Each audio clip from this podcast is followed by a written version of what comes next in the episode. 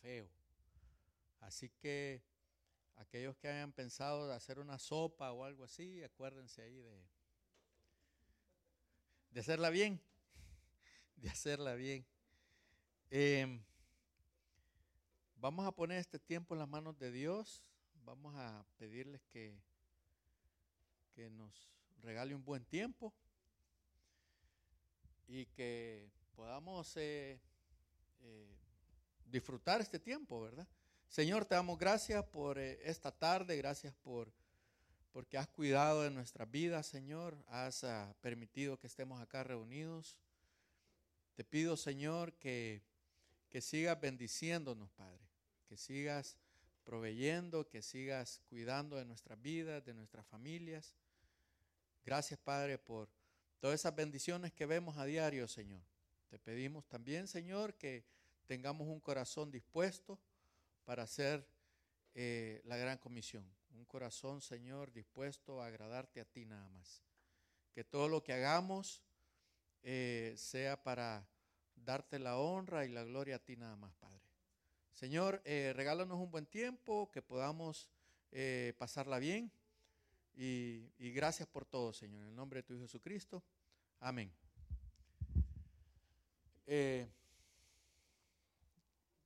Después de la reunión voy a tener que hablar con Randy. Randy siempre me molesta porque siempre que tengo la oportunidad de compartir con ustedes dice que él llama a todo el mundo para que no falten. ¿Verdad? Así que... Eh, ¿Y si lo hace o es que me... Bueno, eh, hoy vamos a continuar con la serie. Vamos a terminar la serie hoy. Y el tema de hoy es, termina bien, termina bien. Eh, hay un eh, eh, verso que estuvo en mi mente por, desde, desde que compartieron los temas en el grupo de líderes.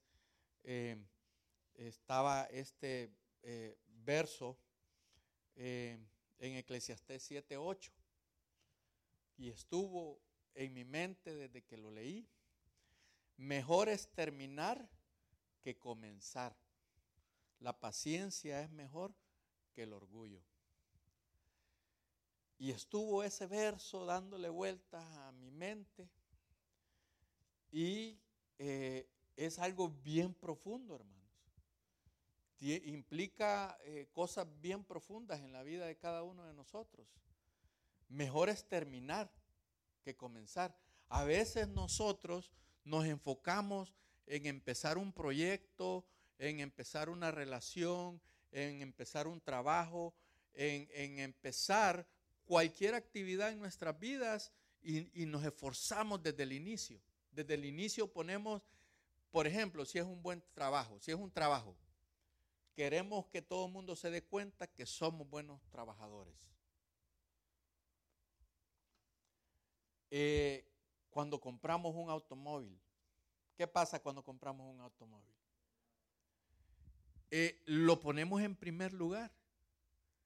Lo pasamos limpiando, lo pasamos lavando, le pasamos chequeando todo. ¿Y qué pasa después de que está el primer rayón? Empezamos bien cuando compramos el automóvil y después si nos vamos al estacionamiento ahí ahorita, lo más seguro que no encontramos uno de nuestros carros limpio. Tal vez por fuera, pero tal vez por dentro está sucio. O tiene cosas que al inicio, al, al haberlo comprado, no hubiéramos permitido tener. Empezamos bien, pero vemos que, que en el proceso como que pasa algo pasa algo en el proceso, que el progreso de eso que estamos haciendo se detiene. Estaba leyendo algo yo también sobre los jóvenes hoy en día, que los jóvenes hoy en día quieren cambiar el mundo y, y su pensamiento está bien. Su pensamiento de cambiar el mundo está bien pero a veces no pueden terminar bien porque no empiezan bien. Y estaba leyendo de esta persona que estaba compartiendo sobre eso. Dice, ¿cómo los jóvenes van a cambiar el mundo si ni siquiera cambian la ropa de cama? Del, del espacio donde ellos pasan la mayor parte de su tiempo en su cuarto, ni siquiera lo arreglan. Y ese es el reflejo de cómo son sus vidas. Entonces, quieren cambiar el mundo, pero ni siquiera cambian el orden de su cuarto. Es interesante, ¿verdad? Mejor es terminar que comenzar. Podemos nosotros empezar algo, hermanos, y tal vez sabemos que no tenemos las habilidades para empezarlo. Pero durante el proceso nosotros podemos adquirir esas habilidades y terminar bien. Y el tema de hoy dice, termina bien. Cualquier actividad que nosotros empecemos, terminemos bien. Terminemos bien. Nosotros, con, con mi familia, cuando empezamos nuestra familia con Glenda, hace casi 30 años, eh, nosotros empezamos en una iglesia, en la iglesia Gran Comisión. Y empezamos y empezamos a aprender, empezamos a relacionarnos con la gente, con los hermanos, y empezamos a compartir el Evangelio. Y empezamos a compartir el Evangelio con gente que estaba a nuestro alrededor, con nuestros hermanos, con nuestros padres, con la familia más cercana. En mi familia yo fui el primero de, haber entendido el plan de salvación del Señor. El plan de salvación que Dios diseñó para cada uno de nosotros. Digo que fui el primero porque cuando yo empecé a compartir con mi esposa el Evangelio, nos dimos cuenta que sí lo habían escuchado, pero que no habían tomado la decisión. Entonces, eh, durante el proceso tomamos la decisión de movernos a Estados Unidos, a empezar de nuevo acá, como familia. Y nos movimos y una de las cosas que, eh, eh, de las recomendaciones que nos dieron los pastores de la iglesia donde estábamos nosotros, era eh, que buscáramos una iglesia con una doctrina sana. La doctrina sana. O sea que hay iglesias con doctrinas que no son sanas. Sí, hay iglesias con doctrinas que no son sanas. Entonces nos empezamos a reunir a una iglesia eh, con doctrina sana y estuvimos ahí reunidos como por seis, siete años. Pero luego empezamos nosotros a reunirnos como iglesia de Gran Comisión, porque el ADN de Gran Comisión estaba en, en algunas familias que ya estábamos viviendo acá. Entonces empezamos hace 12, 13 años, 15 años. Gracias, Claudia. 15 años, imagínense. Pero lo importante es que busquemos nosotros qué es lo que queremos alcanzar como iglesia. ¿Dónde queremos terminar? Si queremos terminar bien o si queremos terminar o, no terminar. La segunda parte de ese verso de Eclesiastés 7, versículo 8 dice, la paciencia es mejor que el orgullo. Eso quiere decir que para poder terminar bien, para poder terminar algo, tengo que ser paciente. No orgulloso, paciente. El domingo pasado Samuel compartió acerca de cómo nosotros podemos enfrentar obstáculos en el camino. Yo no estuve acá, ¿verdad? Pero busqué la información a través de Samuel, porque ya no se graban los mensajes, ya no se pasan en Facebook. Entonces, eh, eh, el domingo pasado Samuel compartió sobre eso y él me compartió sus notas, ¿verdad? Y él compartió que todos vamos a tener obstáculos en este mundo, todos, todos nosotros vamos a tener todo el tiempo en el proceso obstáculos. Y nos compartió una parte del verso en Juan 16, eh, del verso 31 al 33, pero solo le marqué acá lo que él compartió. En este mundo van a sufrir, pero anímense, yo he vencido al mundo. Esto lo compartió Jesucristo a sus discípulos. como hemos estado viendo desde el inicio eh, de este mes, como Nehemías reconstruía la ciudad de Jerusalén. ¿Verdad? Eh, Edgardo nos compartió la historia inicial de Nehemías cuando él estaba a, servicio del rey, que era el encargado de servir las copas del rey. Y parte de la escritura enseña de que, eh, de que el rey se fijó que Nehemías cuando le estaba sirviendo el vino, las copas, lo miró triste, porque nunca antes lo había visto triste. Y, el rey lo notó. Imagínense que el rey, con tantos súbditos a su alrededor, él notó la tristeza de Nehemías y le preguntó qué es lo que le estaba pasando. Y ya sabemos nosotros que Nehemías estaba triste porque la ciudad de Jerusalén, las puertas estaban quemadas, estaba destruido. Dice eh, eh, la escritura que, eh, que Jerusalén estaba desolada, nadie quería vivir ahí. Y eso lo, lo, puso tan triste a él que se le notó en el semblante. Vimos cómo Nehemías empezó bien el trabajo que el Señor lo mandó a hacer. Empezó bien. El rey le dio permiso. El rey le puso seguridad. Le dio cartas de recomendación. Le dio órdenes de compra. ¿ah? porque le pidió material y le pidió muchas cosas. Le puso un grupo de personas que le ayudaran en el proyecto, le dio materiales, le dio presupuesto y le dio un tiempo específico para que él se ausentara de sus labores en el reino. ¿Verdad? Porque dice la escritura que Nehemías fue específico con el tiempo. Le dijo, tanto tiempo me voy a tardar en volver, en, poder levantar de nuevo las puertas eh, de Jerusalén. Hoy en día, hermanos, cada uno de nosotros podemos tener proyectos grandes, personales, proyectos financieros, proyectos espirituales, proyectos de vida. Podemos ponerle nosotros cualquier cosa. Hay muchas piezas en el rompecabezas cuando nosotros tenemos un proyecto en sí. Por ejemplo, cuando eh, nos casamos con Glenda, empezamos un proyecto de vida juntos.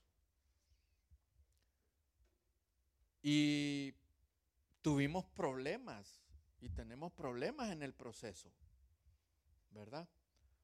Eh, y la diferencia en el proceso es qué hacemos con esas dificultades nosotros. Si esas dificultades van a mejorar nuestro proyecto de vida como familia o si esas dificultades van a eh, quitarnos nuestra mente, nuestro enfoque en, cómo vamos a terminar nuestra vida como familia. Y en nuestra vida pasan dificultades grandes que si la gente se pone eh, a verlas, pues si yo, yo no sé cómo este hermano pudo soportar esa dificultad. Lo importante es cómo vamos a terminar nuestro proyecto de vida como familia. ¿Cómo voy a terminar yo eh, como empleado en el trabajo? Si voy a, tener eh, honores de parte del dueño de la compañía o si me van a correr de la compañía. ¿Cómo voy a terminar? Eso es lo importante. De nuevo, Eclesiastés, mejor es terminar que comenzar.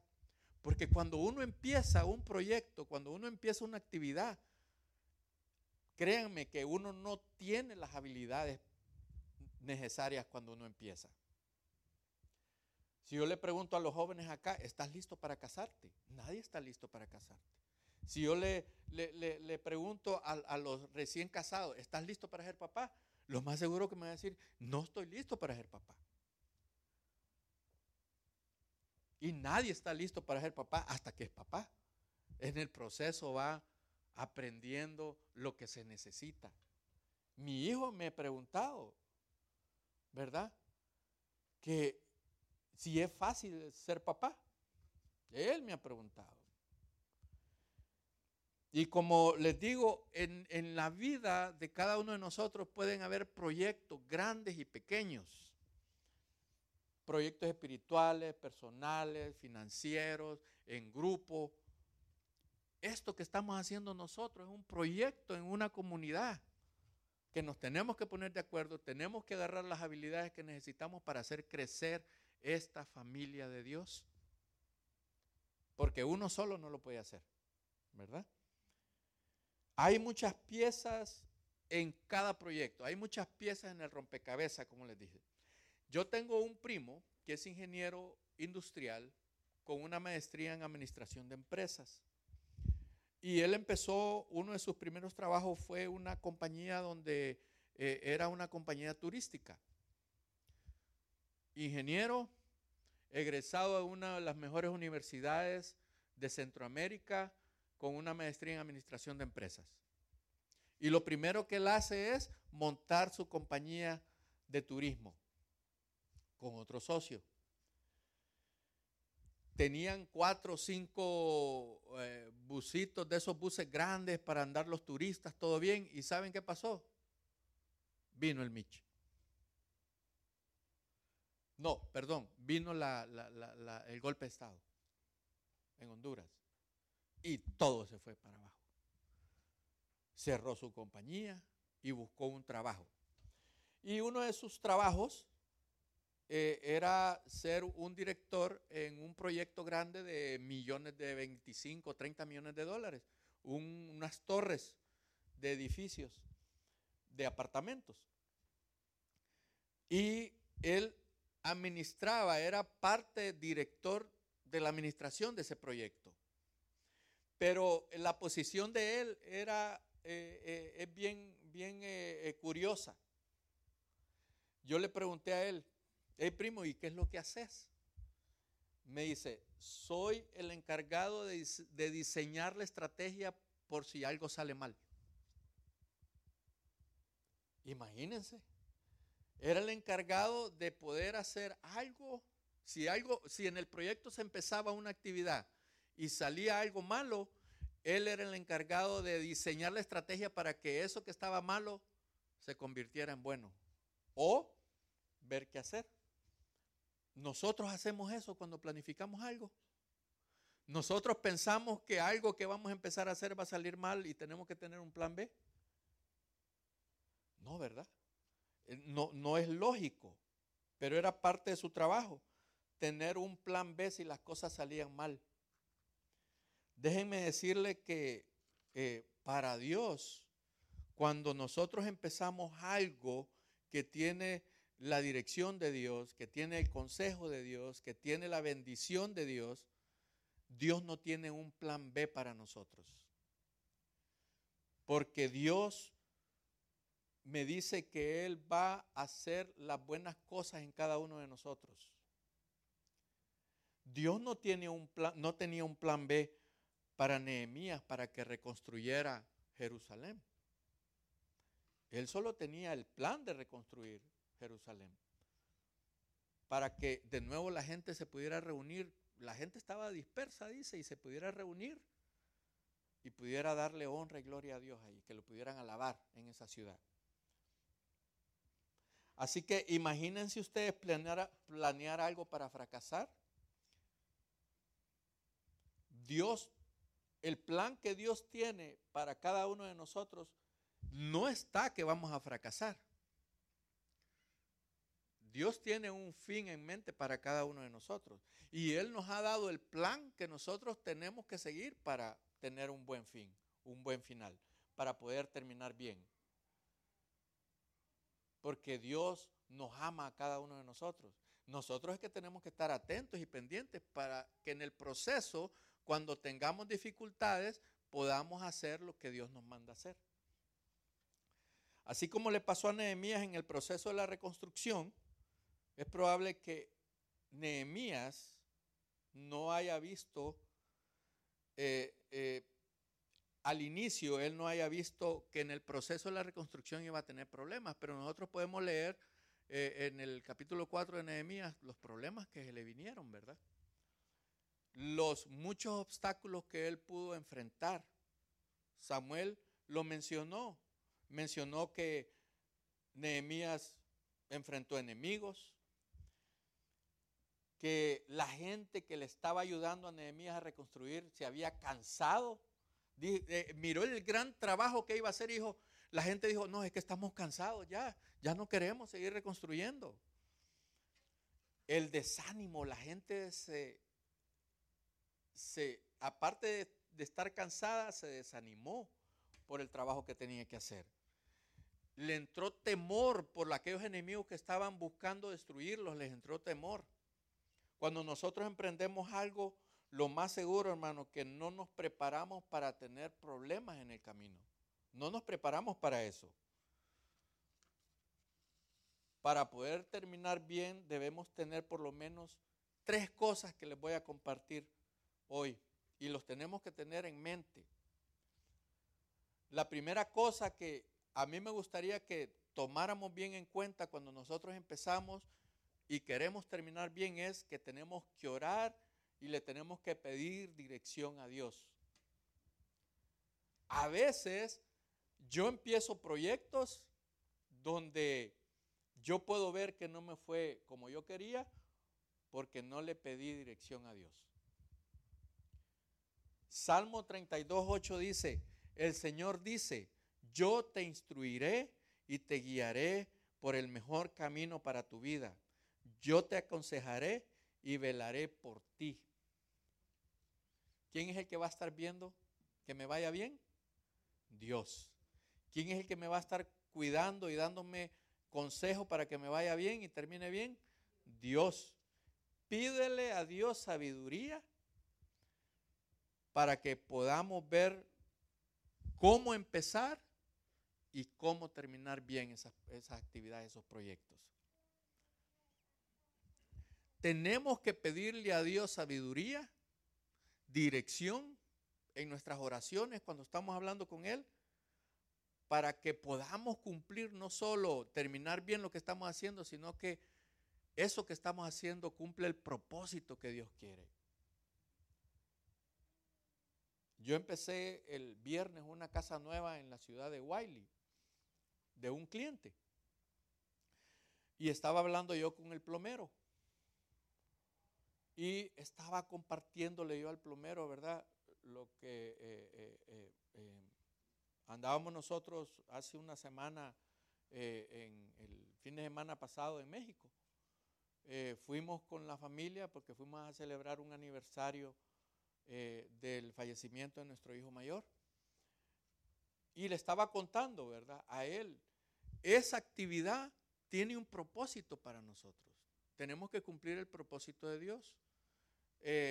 y, y, una de las cosas es que eh, eh, tenemos claro nosotros que el propósito de Dios es que todo, en cualquier actividad que nosotros tengamos, que todos vengan al conocimiento de Él. Que podamos compartir nuestras experiencias con otras personas para que Dios sea conocido.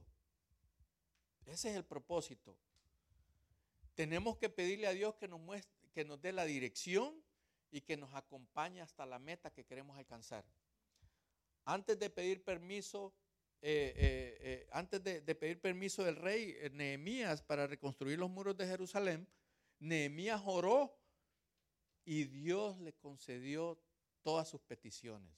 Es importante que nosotros oremos y pidamos dirección a Dios si queremos terminar bien. Número dos, tenemos que analizar nuestras fortalezas y ser humildes para poder buscar ayuda. Es importante que entendamos que en lo que somos buenos, qué tan útiles somos también para el desarrollo de lo que vayamos a hacer y cómo podemos aprovechar al máximo las oportunidades que Dios nos pone a nuestro alrededor. Entonces, cuando nosotros emprendemos algo, tenemos que ver todo a nuestro alrededor. Tenemos que ver todas las posibilidades y todas las cosas que vamos a estar haciendo y teniendo en mente que nosotros tenemos que cumplir el propósito de Dios en este mundo. Nosotros tenemos que tener ese chip en nuestra mente. Hey, cualquier cosa, cualquier actividad que yo haga, tengo que darle la, la honra y la gloria a Dios. Tengo que hablarle a otros de Cristo. Si quiero terminar bien mi carrera como cristiano, tengo que estar haciendo la voluntad de Dios. Tengo que estar analizando mis fortalezas. Tengo que ver para qué soy bueno y tengo que ser humilde para poder buscar ayuda con los demás. Miren lo que dice Mateo 7:7. Dice, pidan, busquen, llamen. Pidan y se les concederá lo que pidan. Busquen y hallarán. Toquen y se les abrirá las puertas. Entonces, nosotros tenemos que entender cuáles son nuestras limitaciones. Nosotros podemos poner dentro de nuestras actividades para el año 2023, hey, yo quiero honrar a Dios con mi tiempo. ¿Qué es lo que tengo que hacer? Quiero honrar a Dios con mi tiempo, invirtiendo parte de mi vida con otros. Pero no tengo la capacidad para poder disipular a otras personas, podemos decir así. No tengo la capacidad para poder compartir el Evangelio con otras personas. Tengo que reconocer cuáles fortalezas eh, puedo utilizar yo. Y cuando yo reconozco y analizo qué es lo que me, eh, qué es lo que me hace falta, vengo y soy humilde y pido ayuda.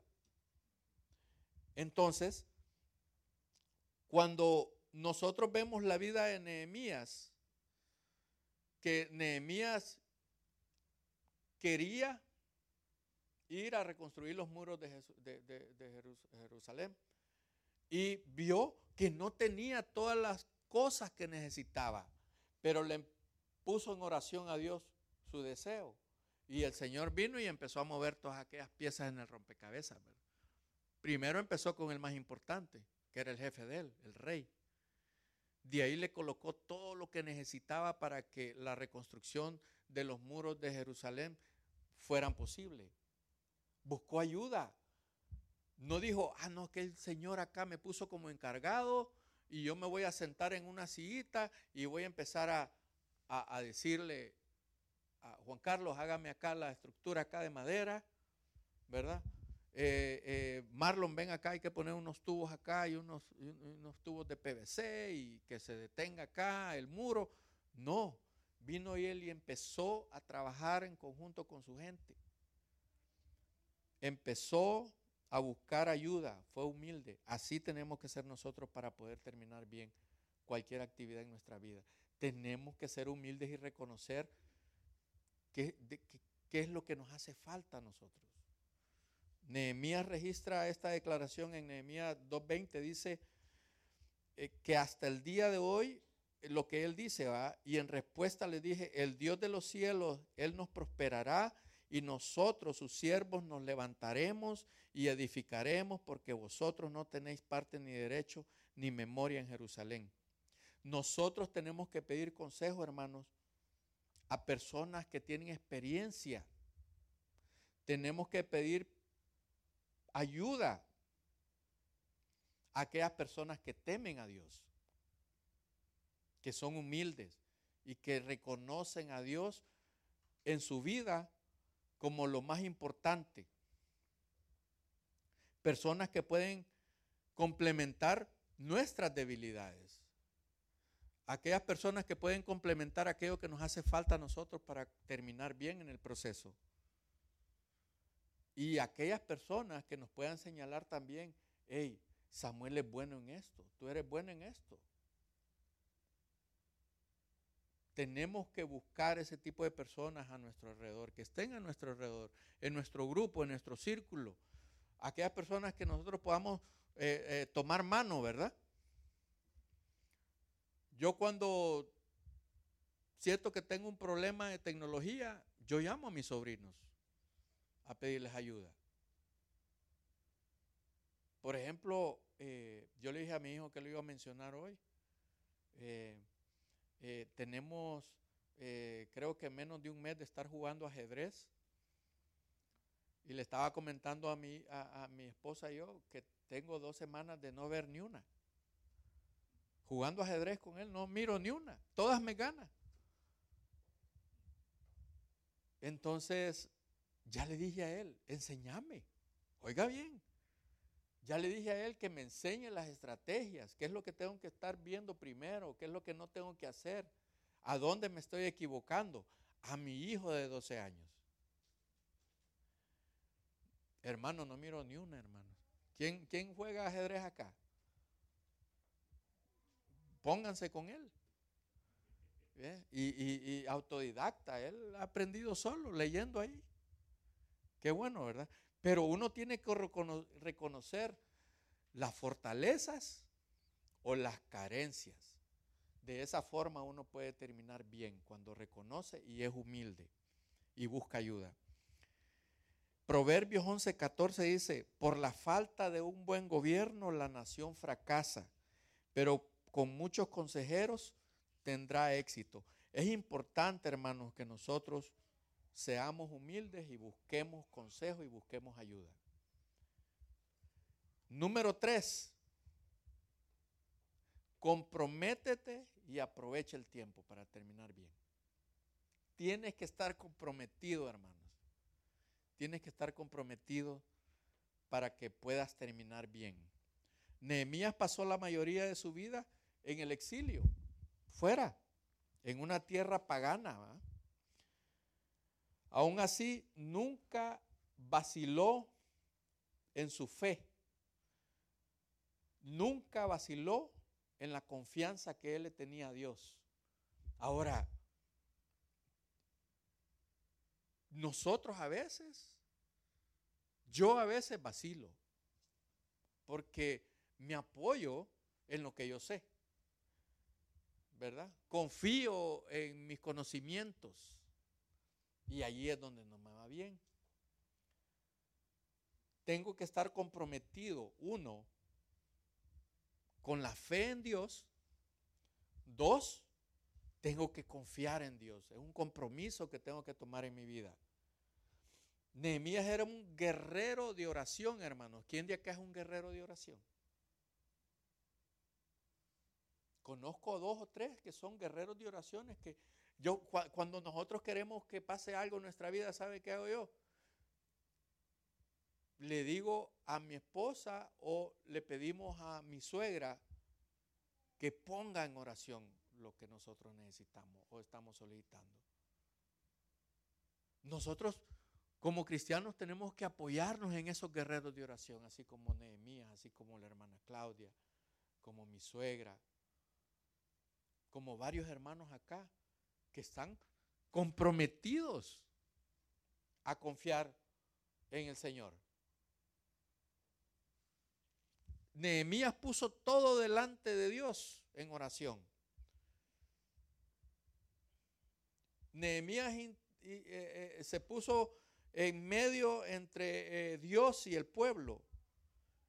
Y Nehemías fue recompensado por ser diligente y por su perseverancia. Cuando estamos comprometidos, somos diligentes y perseveramos en lo que estamos haciendo y con seguridad vamos a terminar bien. Es importante el compromiso. Es importante el compromiso, hermanos. Nehemías 4 del 15 al 16 dice, nuestros enemigos dejaron de estorbarnos cuando supieron que estábamos al tanto de todo y de que Dios había desbaratado sus planes. Dios se encarga de desbaratar cualquier plan del enemigo contra nosotros, hermanos. Cuando estamos comprometidos en confiar en el Señor y que nuestra fe no va a ser una fe débil. Y ustedes saben, ¿verdad? La descripción de la palabra fe, la certeza de lo que se espera y la convicción de lo que no se ve. La certeza de lo que esperamos como cristianos de parte de Dios. Y estamos convencidos que aunque no lo estamos viendo, va a pasar. La certeza de lo que se espera y lo convencido que estamos de lo que no vemos. Entonces nosotros regresamos a nuestros trabajos en la muralla, dice. Pero desde entonces solo la mitad trabajaba y la otra mitad vigilaba. O sea, que los problemas que Nehemías y los que estaban reconstruyendo los muros, porque habían problemas, había gente que los quería matar, había gente que no quería que tuvieran éxito en lo que estaban haciendo. Pero vino Dios y desbarató todos los planes que estaban en contra de lo que Dios le había pedido a Nehemías. Dios se encarga de toda aquella persona que quiere que nuestra meta, cuando estamos contando con Dios, cuando estamos haciendo la voluntad de Dios, eh, hermano, déjeme decirle que el enemigo es real, el enemigo espiritual es real, hermanos. No es una fábula, no es algo que, no, es que son cosas que yo no lo he experimentado, que yo quiero que me salga algo por acá o quiero ver una señal. Es real, hermanos.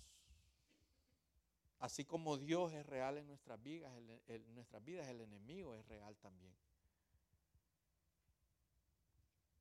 Mientras la otra mitad estaba de guardia armado de lanzas, escudos, arcos y corazas, y los jefes de Judá le brindaron su apoyo. Veamos este ejemplo de Nehemías, hermano. Él tenía claro su compromiso con Dios. ¿Tienes claro tu compromiso con Dios para terminar bien en el trabajo que te está pidiendo el Señor que hagas?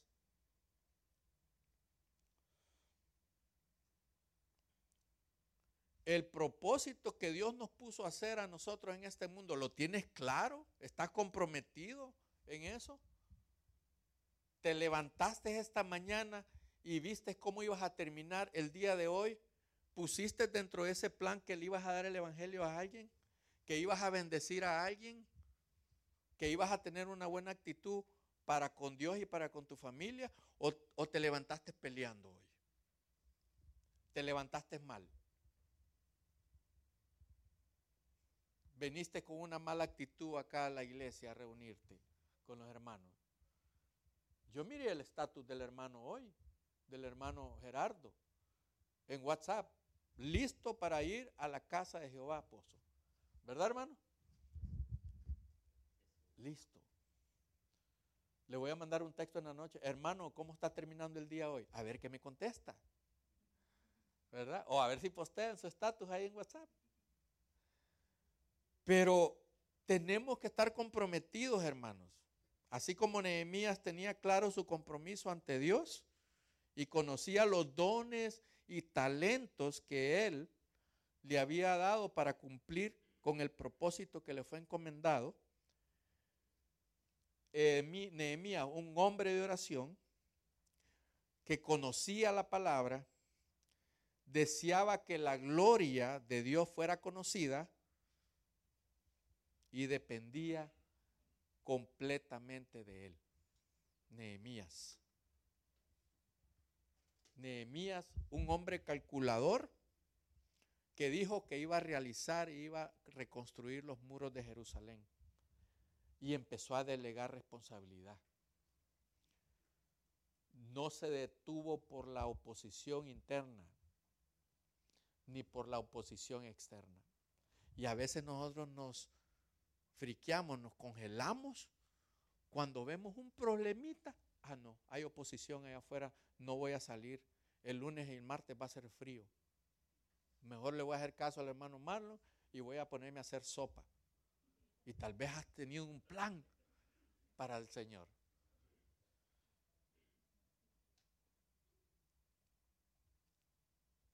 Él, Nehemías, sabía medir en medio de las diferencias de su equipo de trabajo. Él sabía. Y él se ponía como un ejemplo ante ellos. Podemos decir mucho sobre él. Podemos decir mucho sobre Nehemías y podemos aprender mucho sobre Nehemías. Todo lo que él hizo, ¿verdad? Para reconstruir los muros.